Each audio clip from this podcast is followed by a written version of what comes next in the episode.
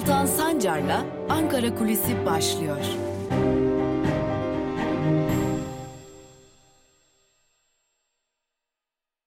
Merhabalar sevgili Özgürüz Radyo dinleyicileri ve YouTube hesabımızın sevgili takipçileri. İyi haftalar dileyerek başlayalım.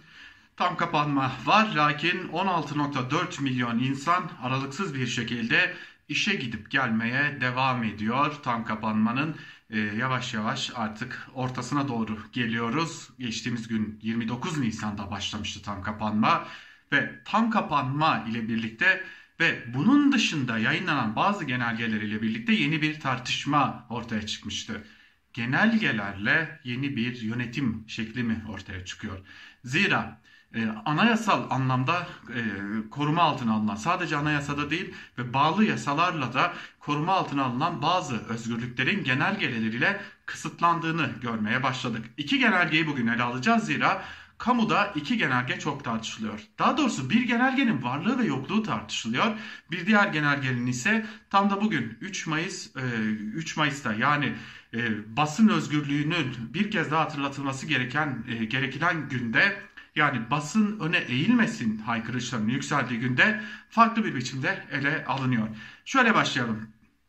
İktidar tarafından tam kapanma e, açıklamasından sonra ortaya çıktı ki zaten e, 10 ila saat 20 arasında sınırlandırılan alkollü içki satışı tam kapanma süresince yasaklanmıştı. Lakin bununla ilgili İçişleri Bakanlığı'ndan bir genelge yayınlanmadı. Hatta İçişleri Bakanlığı yaptığı açıklamada yani resmi e, yaptığı açıklamalarda e, alkollü içkinin adını anmadan alkollü içkinin satışının yasak olduğunu belirtmişti. Öte yandan İçişleri Bakanı Süleyman Soylu da yine yaptığı değerlendirmede alkollü içki satışının e, bir biçimde e, yasak olduğunu ve bunun doğru bir karar olduğunu belirtmişti. E, lakin bu tam da anayasada koruma altına alınan vicdan hürriyetiyle ilgili yani kişinin ne yapacağına dair kendisinin karar vermesine dair e, o önemli maddeyi ihlal ettiği belirtiliyor. İşte tam da bu nedenle ortada bir genelgenin olmaması tartışılıyor. İl Hıfzı Saha Kurulları ya da valilikler ya da kaymakamlıklar ya da belediyeler kendi uygulamalarını yürürlüğe sokuyorlar ve bu bölgesel olarak illere göre hatta iller içerisinde ilçelere ve mahallelere göre farklılık gösterebiliyor. Örneğin Ankara'nın Yeni Mahalle ilçesiyle Çankaya ilçesini karşılaştıralım. Çankaya'da yasağın ilk gününde alkollü içki satışı serbestti. Yeni mahallede ise tekel bayiler açıktı, alkollü içki yasağı vardı. Satış yasağı vardı. İşte her iki noktada da bu farklılıklar ortaya çıktığı için e, bir koordinasyon sağlanamadı. İlerleyen saatlerde ise polisler zabıtalar ile Yeni Mahalle ilçesinde tespit ettikleri alkol satışı yapan yerlere cezalar kesmeye başladılar. Ve dikkat edelim cezaların kesilmesi için çağrılan zabıtalar CHP'li belediyelere bağlıydılar ve aralarında e, polis memurlarıyla aralarında kısa süreli tartışmalar olduğunu da gözlemledik. E, bu bir nokta. Öte yandan İzmir Valiliği, Eskişehir Valiliği gibi illerden de e, çeşitli alkol yasağı açıklamaları geldi. Lakin bunun bir genelgeye dayandırılmamış olması öte yandan iddia o ki bazı belediyelerde örneğin daha doğrusu illerde Bolu'da, İzmir'de İl Hıfzı kurullarınca alınan kararların altında ilin büyükşehir belediye başkanlarının yani Tunç Soyer gibi belediye başkanlarının ismi yer almasına rağmen belediyelerden yapılan açıklamada bizim böylesi bir kararda imzamız yok bunu kabul etmiyoruz demişlerdi.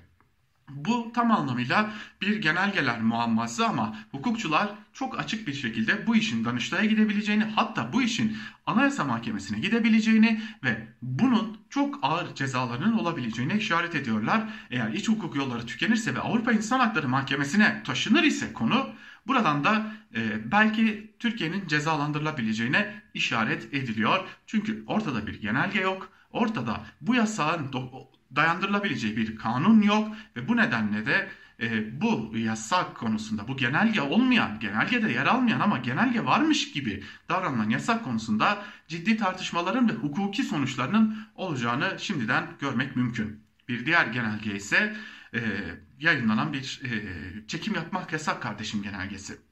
Zaten bizler basın mensupları olarak özellikle yıllardır sokaklarda toplumsal eylemleri takip ettiğimizde e, ciddi bir engellemeyle karşılaşılıyor, karşılaşıyordu. Gerek haberin olduğu noktaya erişimde gerekse haberin kendisini görüntülemede. Yani bir toplumsal eylemde polis müdahalesi varsa ya da bir gözaltı varsa bunu görüntülemekte cidden zorluklar yaşıyorduk. E, doğrudan doğruya polis müdahaleleriyle, gözaltılarla, e, engellemelerle karşı karşıya kalıyorduk. İşte bu resmiyete döküldü artık. Daha önce yasak kardeşim deniliyordu ama artık yasak kardeşim genelgesi söz konusu. Lakin bu genelgenin dayatıldığı nokta ise özel hayatın gizliliği. Yani gözaltı sırasında çekim yapılması ya da polis müdahalesi sırasında çekim yapılması polislerin özel hayatına müdahale olacağı gerekçesiyle engelleniyor. Ancak burada dikkat çekici bir durum var. Hukukçuların işaret ettiği noktada şu. E, kamusal alanda, kamusal bir eylemde, kamusal görevi çekim yapmak olan gazetecilerin engellenmesi veya buna dair bir genelge yayınlanması hukuken tamamen e, anti hukuken diyelim daha doğrusu anti hukuki bir karar düzeltelim ve bunun da hukuki sonuçlarının olabileceğini belirtiyorlar. Tabi bunun hukuki sonuçları ne zaman ortaya çıkar, nasıl ortaya çıkar, Danıştay'dan nasıl bir karar çıkar, belki Anayasa Mahkemesi'nden, belki daha üst mahkemelerden ne gibi bir karar çıkar bilmiyoruz ama tam da bugün 3 Mayıs'ta basın özgür olmalı, basının üzerindeki baskılar kalkmalı dediğimiz şu günde ki zaten yeterince baskı altında olan Türkiye'de hem yurttaş haberciliği hem de gazetecilerin işini yapması engelleniyor. Geçtiğimiz gün Ankara'da 1 Mayıs için sokağa çıkanların görüntülenmesini sağlamak isteyen gazetecilerin ellerinden telefonları alınmış ve e, polisler bu telefonlara ayakkabılarıyla basmışlardı, kırmaya çalışmışlardı. İşte bu e, özel hayatın gizliliği mi değil mi? İşte bu tartışmalı bir konu. Bir polisin bir gazetecinin el koyma kararı olmadan telefonunu elinden alması ve telefonuna yani bir mala zarar vermesi suç mudur değil midir? Peki bu e, genelgeyle ortaya çıkacak sonuçlar yani bir gazetecinin gözaltına alınması ya da bir yurttaşın yurttaş haberciliği yaparken gözaltına alınması. Yani kısacası polisin müdahalesinde e, orantısız şiddet uyguladığını kayıt altına almaya çalışan yurttaşların gözaltına alınması ya da darp edilmesi ya da engellenmesi özel hayat mıdır yoksa kamusal alanda şiddetin görünmez kılınması mıdır? Hukukçular bunu tartışıyorlar. Ve biz gazeteciler olarak da tam da 3 Mayıs'ta şunu söylüyoruz. Her ne olursa olsun mesleğimizi yapmaya devam edeceğiz. Kamusal alanda uygulanan her şiddeti görüntülemeye ve bunu haberlerimize aktarmaya devam edeceğiz. Basın öne eğilmesin.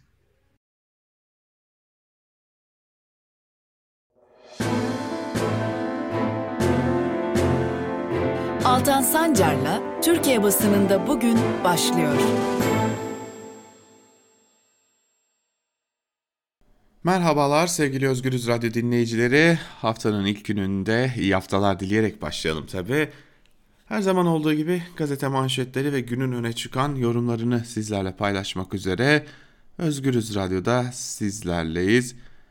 Ve tabi ilk olarak gazete manşetleriyle başlayacağız. Ardından da günün öne çıkan yorumlarında e, köşe yazarlarının gündeminde neler var, bugün hangi konuları ele aldılar onlara bakıyor olacağız.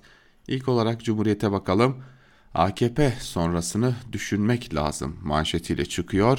Cumhuriyet gazetesi ve manşetin ayrıntılarında ise şunlar kaydediliyor. Yeni Türkiye'nin yeni düzen, düzenini eğer ANAP dönemindeki gibi prensler ve papatyalarla kurulmayacaksa ya da AKP dönemindeki havuz sistemiyle işlemeyecekse nasıl işleyeceğini düşünmek lazım. Siyaseten şeffaflık ve katılımcılık, katılımcılık önemli olacaktır. Kurumsal yapılar çökmeye başladığında farklı inanç grupları bu kurumların yıpratılıp ele geçirilmesinde rol oynuyor. Dinin iktidarlar için araç ve amaç olarak kullanılmasının önüne geçilebilirse kurumlar işlevlerini geri getirilebilir. İçki yasağı başarılı olmuş ya da olacak bir politika tercihi değil gibi. Yine hassas sinir uçlarıyla oynarken temel performans değerlendirmesinden gözleri uzak tutma işlevi yerine getiriliyor denilmiş. Peki bu değerlendirmeleri yapan kim? Kutuplaşacak da iktidar el değiştirecek diyen Profesör Doktor Ali Çarkoğlu bu açıklamaları yapıyor. Bu arada iki anket sonucu var Cumhuriyet'te. Hemen o sonuçları da paylaşalım sizlerle. E, Metropol'ün araştırması ve Araya araştırmasına göre bu pazar seçim gerçekleşse yurttaşlar hangi partilere oy veriyorlar ona bakalım. Metropol'e göre Tabi bu biraz da kararsızlar dağıtılmadan önceki bir durum. %18.3 CHP, %10.7 İyi Parti, %27.1 AKP, %8.7 MHP, %8.4 HDP ve tabii ki %8.7'de kararsızlar, %6 protesto, %5.9'da cevap yok. Araya'ya göre ise %27.5 AKP, %20.2 CHP, %11.7 İyi Parti, %7 MHP, %8.2 HDP ve %20'de kararsız durumu ortaya çıkmış durumda. Cumhuriyeti noktalayalım ve geçelim Evrensel Gazetesi'ne. Sansür genelgesini geri çekin manşetiyle çıkıyor. Evrensel Gazetesi hemen ayrıntılarını da siz değerli dinleyicilerimizle paylaşalım.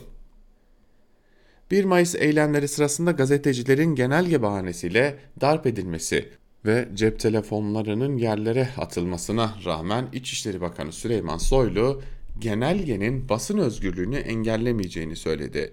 Hem 1 Mayıs'taki şiddet görüntülerine hem de emniyetin genelgesine büyük bir tepki yağdı.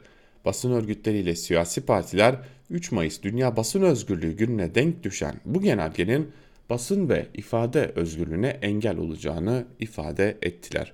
Peki ne genelgesi? Malum Emniyet Genel Müdürlüğü yayınladığı bir genelge ile polisleri kaydeden kişilerin özellikle toplumsal eylemlere, eylemler sırasında polisleri kaydeden kişilerin engellenilmesi için e, adeta bir talimat vermişti. Ve geçelim Bir Gün gazetesine. Talancılar iş başında manşetiyle çıkmış Bir Gün gazetesi. Bakalım kimmiş bu talancılar ve neler yapmışlar. Kapanmayı fırsata çeviren iktidarın beslediği şirketler talanın peşinde.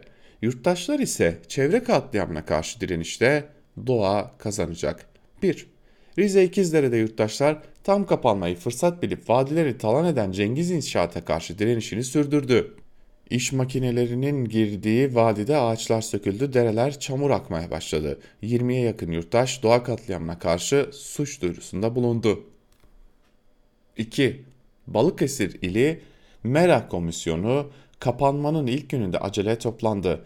Bilfer Madenciliğin demir zenginleştirme tesisi için Karaait ile Bulutçeşme köylerinde bulunan yaklaşık 100 bin metrekarelik mera alanı atık deposu yapılmak üzere şirkete tahsis edildi. Ayvalık Tabiat Platformu sözcüsü talana karşı mücadeleye devam ifadesini kullandı. 3. Kanal İstanbul güzergahında arsası ya da taşınmazı olan yurttaşlar tepkili. Bölgenin daha önce TOKİ'nin yaptığı gibi betonlaştırılması endişesini taşıyan plan değişiklikleriyle yerleri kaydırılan yurttaşlar Kanal İstanbul talan İstanbul oldu dedi. Kanal İstanbul'un bize faydası yok, bırakın doğayla uğraşmayı bizim gidecek yerimiz yok diye de konuştular. 4. Türkiye Çevre Durum Raporu projelerin çevreye olumsuz etkilerinin belirlenmesine ilişkin kritik önem taşıyan ÇED uygulamasının işlevsizleştirildiğini açıkladı. ÇED yönetmeliğinin ilk kez yayınlandığı 1993 yılından 2019 yılının sonuna kadar alınan toplam 69.970 kararın %90'ını ÇED gerekli değildir kararları oluşturmuş. 5. Muğla Milas'taki Tuzabat köyünde bir şirketin boksit madeni çıkarmak amacıyla yaptığı başvurunun ardından şirkete ÇED gerekli değildir kararı verildi. Muhtar Uygun köylünün geçimini arazilerden sağladıklarını belirtirken kiraz yetiştiricisi Özkaya şöyle konuştu. Organik meyvem elimden alınmasın, insanlar zehir solumasın. Nasıl bir durum değil mi? Nasıl kötü bir durum. Yani adeta gözümüzün önünde ülkenin hazinesinden, malından, mülkünden, arazisinden, meyvesinden belki de en kıymetli her şeyleri talan ediliyor. Ve buna ses çıkaran bir avuç insan var. İşte bunun adı talancılık gerçekten. Gelelim Sözcü gazetesine. Sözcü gazetesinin manşetinde 3 Y'nin çöküşü sözleri var. Şöyle kısaca neler çökmüş onları aktaralım. 1. Yolsuzluk. Bakan Pekcan kendi bakanlığına mal sattı. Gri pasaportla insan kaçakçılığı yapıldı. Kokain çekti, pudra şekeri diye dalga geçti. Kripto vurguncusunun bakanlarla fotoları çıktı. 2. Yoksulluk. Milli gelir düştü, ekonomik kriz milleti zorluyor, vatandaş aç. Türkiye'de kişi başı milli gelirde 12 yıl öncesinin gelirinin gerisine düşüldü. Son iki günde 7 kişi ekonomik gerekçelerle intihar etti. Sosyal yardım alanların sayısı 2 yılda %102 arttı. Pandemiyle ekonomik kriz daha da büyüdü. Hayat pahalılığı tavan yaptı. Türk İş 4 kişilik bir ailenin açlık sınırını 2719, yoksulluk sınırını ise 8856 lira olarak hesapladı. 3. Yasaklar Atatürk'e çelen koymayı hatta okullarda nutuk, otuk, nutuk okutmayı yasakladılar. Polisle vatandaş arasındaki tartışmayı videoya çekemezsin dediler. Soru sormak yasak, içki yasak, ucuz ekmek yasak diye de devam ettirmiş Sözcü gazetesinin e, bu haberinde bu ayrıntılar bu şekilde aktarılmış. Ve gelelim Karar Gazetesi'ne. Türkiye'nin gündemi bu manşetiyle çıkmış Karar Gazetesi. Ayrıntıları aktaralım. İçki yasağı gibi çıkışların perdelemeye çalıştığı gerçek gündem ekonomi ve geçim. Son olarak esnafa yönelik desteksiz kapanmanın da tetiklediği sıkıntılar insanı insani trajedi, trajedilere yol açıyor. Dün peş peşe yaşanan intiharlar en acı alarm zili oldu. Toplumsal vicdanı ayağa kaldıran haberlerin ardından her kesimden insan hayatından daha önemli ne olabilir? Hükümet acilen bu trajedileri nasıl önleyeceğine bakmalı tepkileri yükselmiş. Bakalım e, siyasi parti genel başkanları neler söylemiş? Kılıçdaroğlu her intiharın sorumlusu sarayda oturan zat. Onların yaşamıyla varoşlar arasında fark var.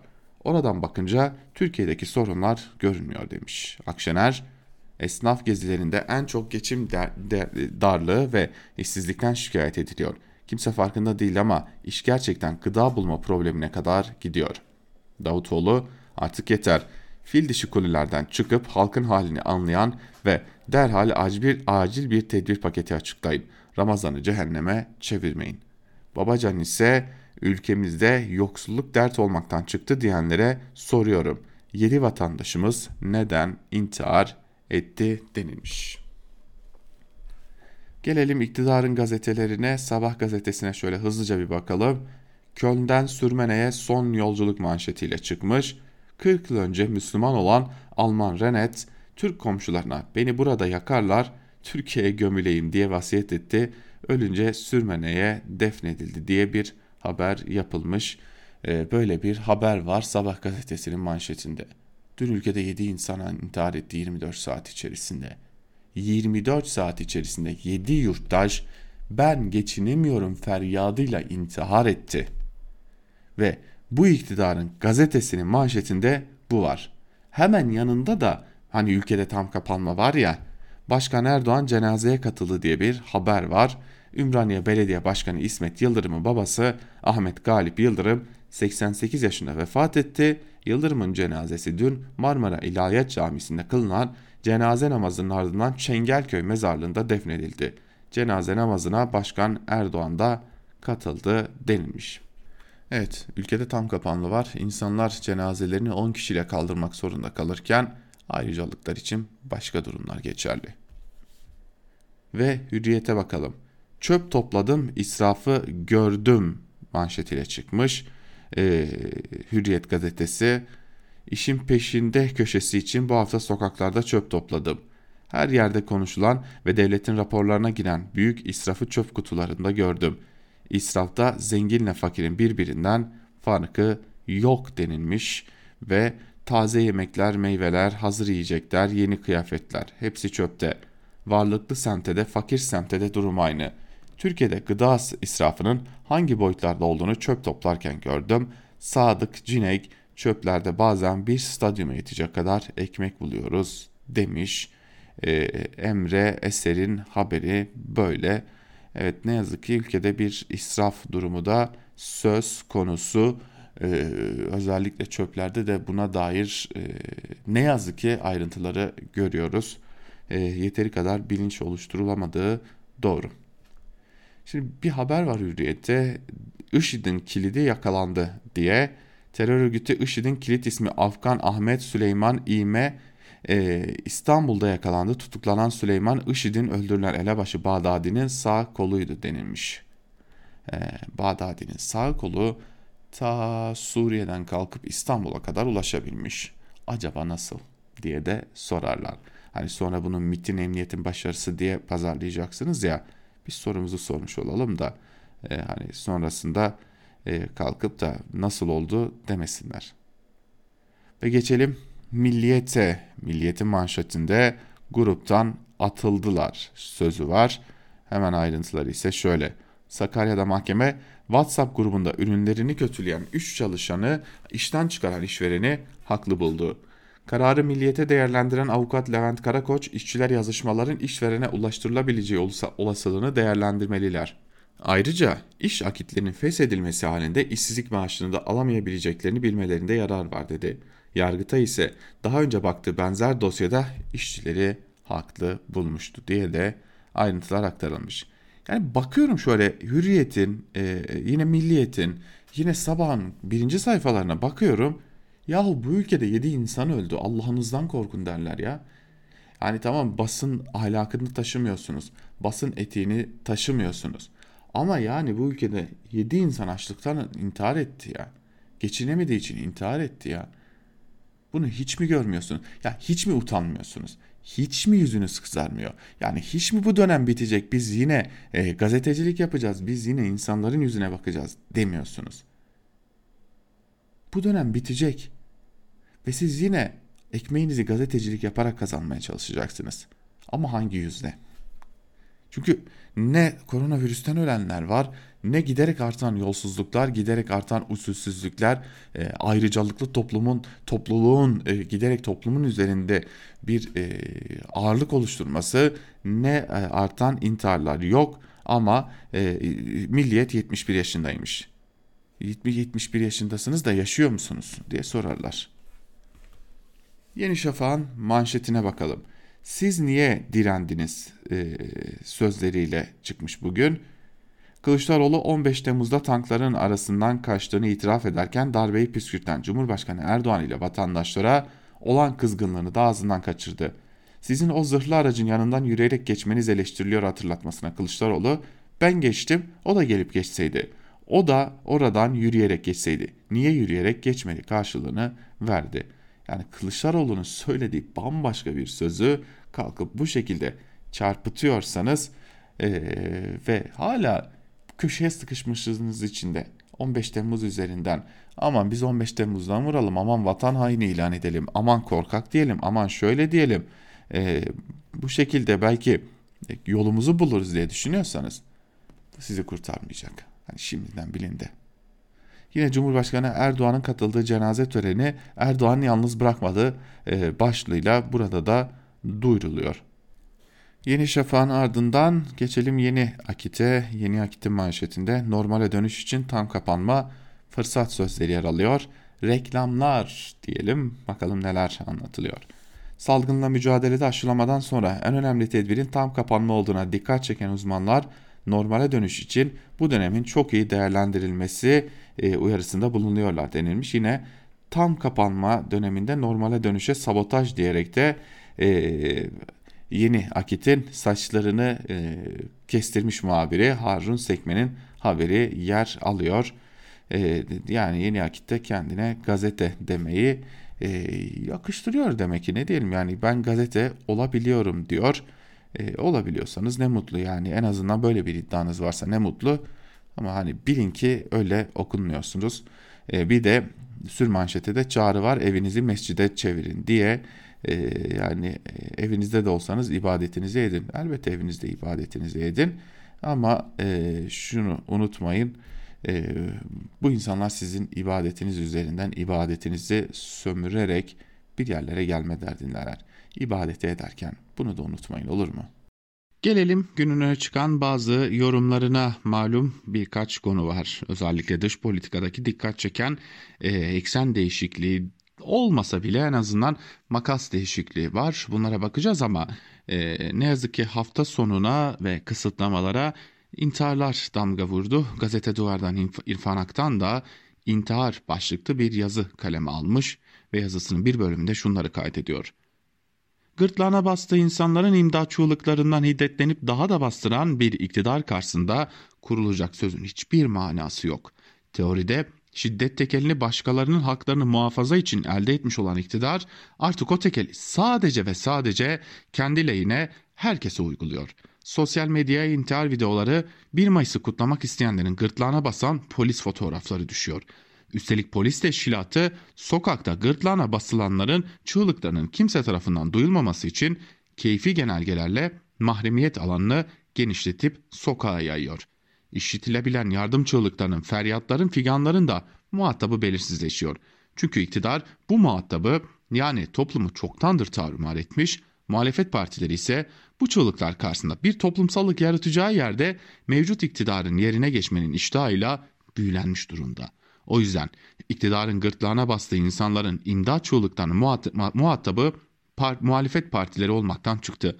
Haliyle insanlar birbirlerine sesleniyorlar. Birbirlerinden yardım istiyor. Ama yardım istenen de yardım dilenecek durumda. Dahası birbirine muhtaç olanlar çoktandır birbirlerini düşmanlaştırılmış. Bu gerçeklik gündelik hayatın mihnetleriyle somutlaştığında çaresizlik daha da derinleşiyor.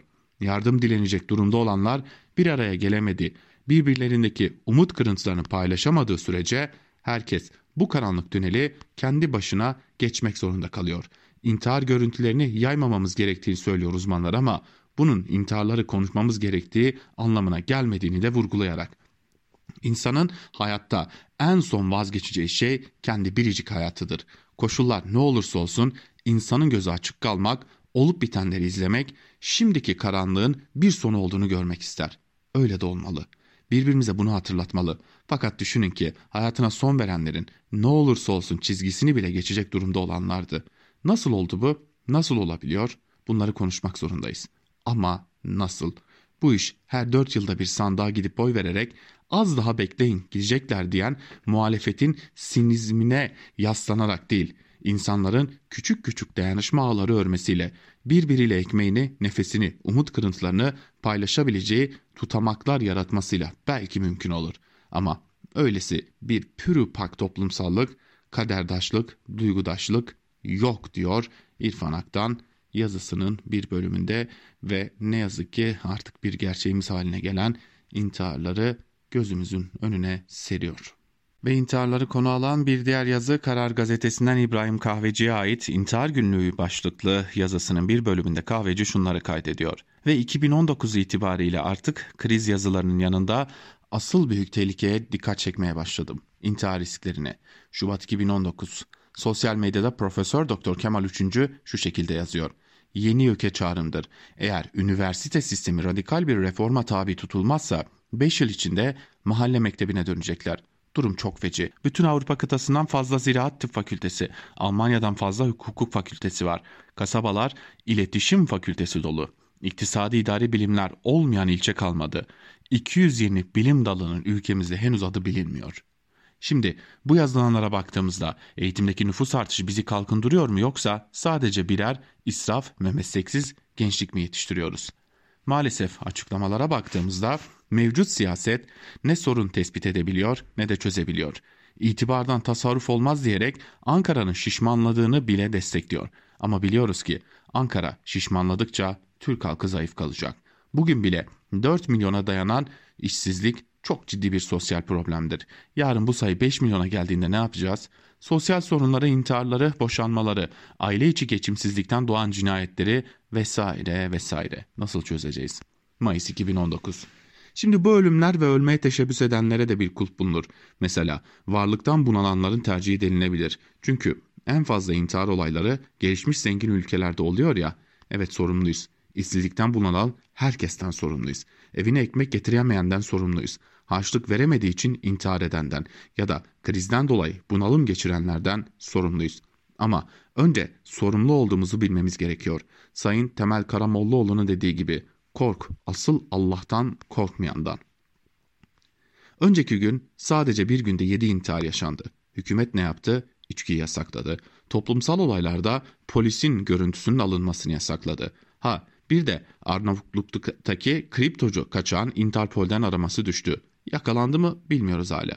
O zaman arama neden düştü? Tarihe kayıt düşüyorum. bu kadrolar gitmez ve bu yozlaşma devam ederse gözümüzün önünde evlatlarımız dahi gidecek noktaya gelir.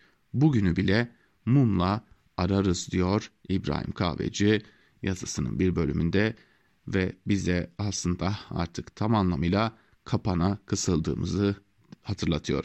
Ve tam da kapana kısıldık demişken T24'ten Aydın Engin'in yazısını aktaralım. Aydın Engin kapana kısıldık diyor ve bir bölümünde şunları kaydediyor. Biliyorum 10 gün süren keyifli bir moladan sonra tırmık böyle iç karartan bir başlıkta çıkmamalıydı. Üstelik bu yıl geçen uyanan baharı adım adım izleyebildiğin gelinciklerle papatyaların göz kırpmaya başladığı zeytinlik, zeytinlerde minicik tanelerin belirdiği doğasından. Ama heyhat kapana kısılmışlık duygusu üstüne çöktü ve her geçen gün daha da çöküyor.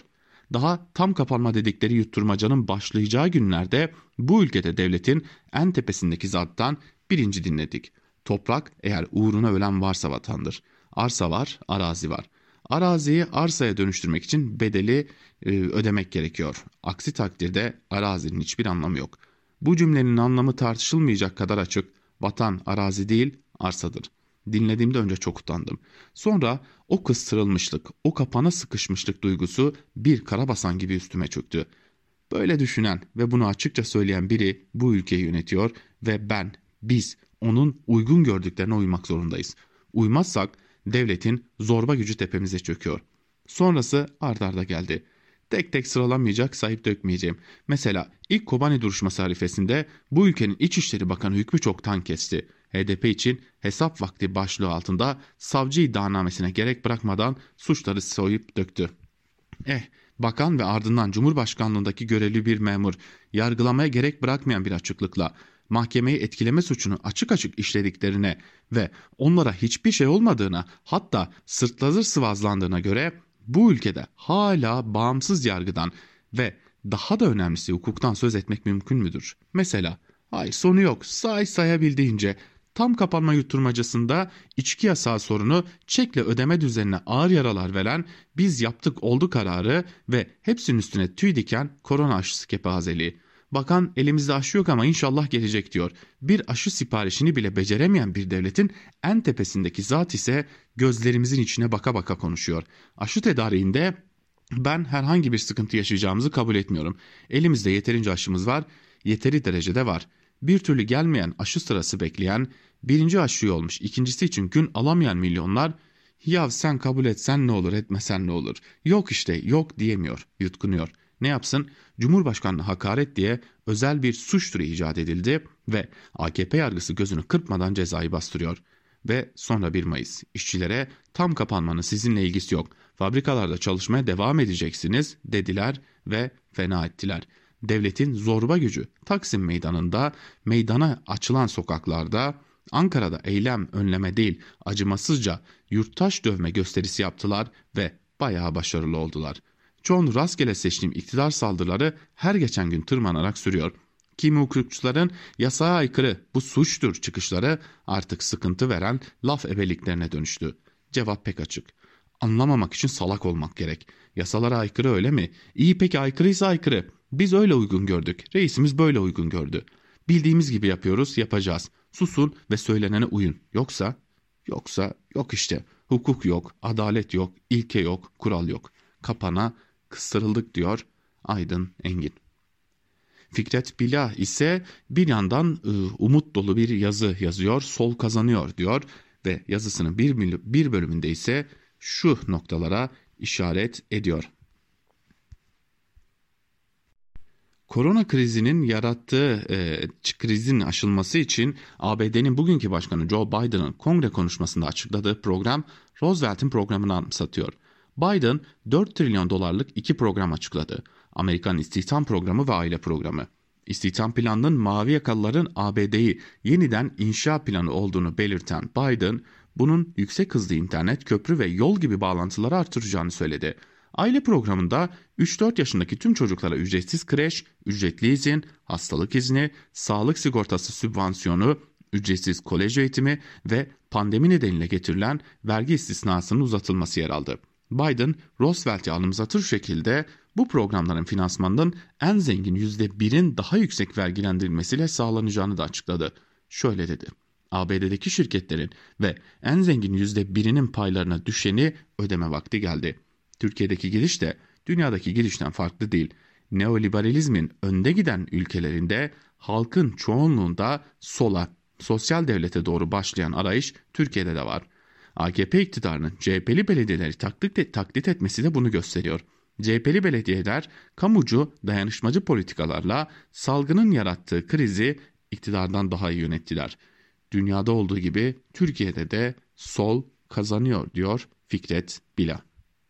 Bir diğer yazı Özgürüz Radyo programcısı ve Bir, bir Gün gazetesi yazarı Erke Görer'e ait Devletimizin Özel Hayatı başlıklı ve bir bölümünde şunlar kaydediliyor. İçişleri Bakanlığı'na bağlı Emniyet Genel Müdürlüğü 1 Mayıs'tan 4 gün önce 27 Nisan 2021 tarihinde ses ve görüntü kaydı alınması başlıklı bir genelge yayınladı. Emniyetin tüm birimlerine gönderilen yazıda polislerin ses ve görüntü kayıtlarının sosyal medya platformlarından paylaşılmasının özel hayatın gizliliğini ihlal ettiği belirtildi. Aceleye getirilen genelgede büyük bir çelişki bile göz ardı edildi. Kamusal hayatı özel yaşamın gizliliği içerisinde değerlendirmek mümkün değil. Ayrıca Türk Ceza Kanunu'nun 278. maddesinin birinci fıkrasında işlenmekte olan bir suçu yetkili makamlara bildirmeyenler bir yıl hapis cezası ile cezalandırılır ifadesi yer alıyor. Genelge polis şiddetini görünmez kılmaya yönelik. Anayasada ise şiddeti göstermek değil tanık olup göstermemek suç sayılıyor. İçişleri genelgeyle hem kamuoyunu aldatıyor hem de kolluğu suça teşvik ediyor. Açıkçası suç işliyor.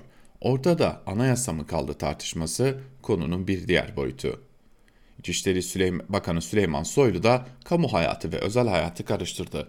Anayasa referansıyla açıklama yaptı. Kişisel verileri koruma kanununa dikkat, dikkate aldık dedi.